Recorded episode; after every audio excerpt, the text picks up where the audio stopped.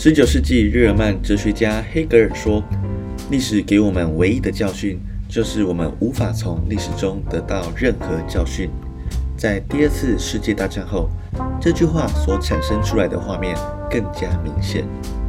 我们无法预知未来，但能从过去的历史中看出未来即将会发生的事。这就是人为什么要读历史。Record History January。继续分享我所看到的美国当前局势所影响到的台湾。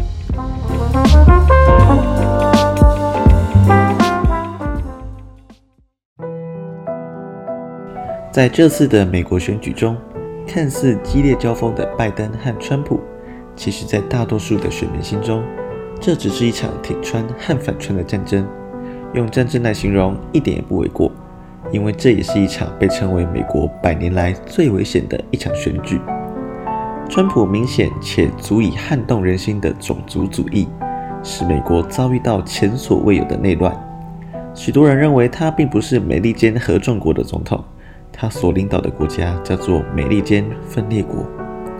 二零一六年，川普当选，有个有趣的消息，在胜选之夜当晚，加拿大的移民网站被许多美国人挤满。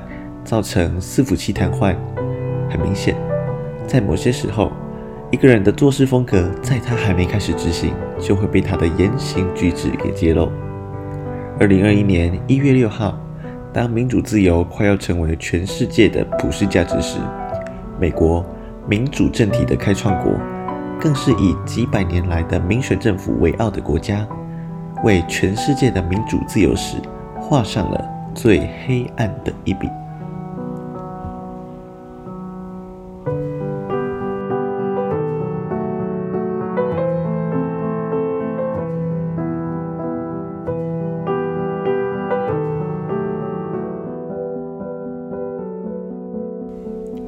十二月十九号，川普在个人的推特上发表了一篇文章，其中写道：“一月六号，华府大示威，来吧，会很疯狂的。”过一阵子后，他又写了：“一月六号，华府见。”川粉们履行承诺，当天上万名的支持者在白宫前不断地高喊：“属于我们的胜利被偷走了”等等的相关字眼，并且为川普。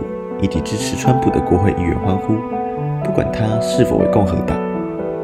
下午一点，川普出来发表谈话，大致上的内容你应该都猜得到。他告诉支持者：“我们无法接受我们的胜利被激进的左翼民主党给偷走，而那些制造假新闻的媒体也是帮凶。我们永不投降，我们永不认输。这件事不会发生，你不会承认一场被做掉的选举。”接下来，川普开始指示行动。他号召支持者往宾夕法尼亚大道前进，前往国会山庄，因为软弱无法夺回我们的国家。你们必须让他们见识我们的力量。接下来的几个小时，发生了一连串你无法想象会在美国所发生的一切。美国国会山庄遭到入侵。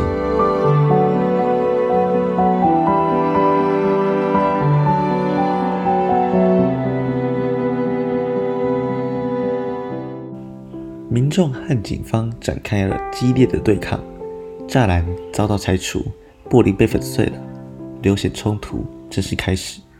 前共和党总统小布希痛心地表示：“美国已经沦为香蕉共和国。”同党议员也透过新闻向川普喊话，希望他叫支持者们回家。总统当选人拜登也出来严厉地谴责川普。许多人不了解的是，为什么偏偏要挑在一月六号发起暴乱？按照美国联邦法律，一月六号是参众的联席会议，将由副总统宣布选举人票结果，也就是要宣布下任总统是谁。在以往，这不过只是一场仪式。不过在二零二零年，美国总统叫做川普，他其实深知自己已经无法拿回胜利，并要尽可能的将这是一场不公正的选举印象。加印在每个人的心中，所以他号召支持者在这一天捣乱国会，尽可能的破坏程序，而他也要求他的副手，也就是副总统潘斯，不能宣布总统当选人为拜登，但潘斯并没有照做。他在声明中表示，自己没有权利改变选民的决定。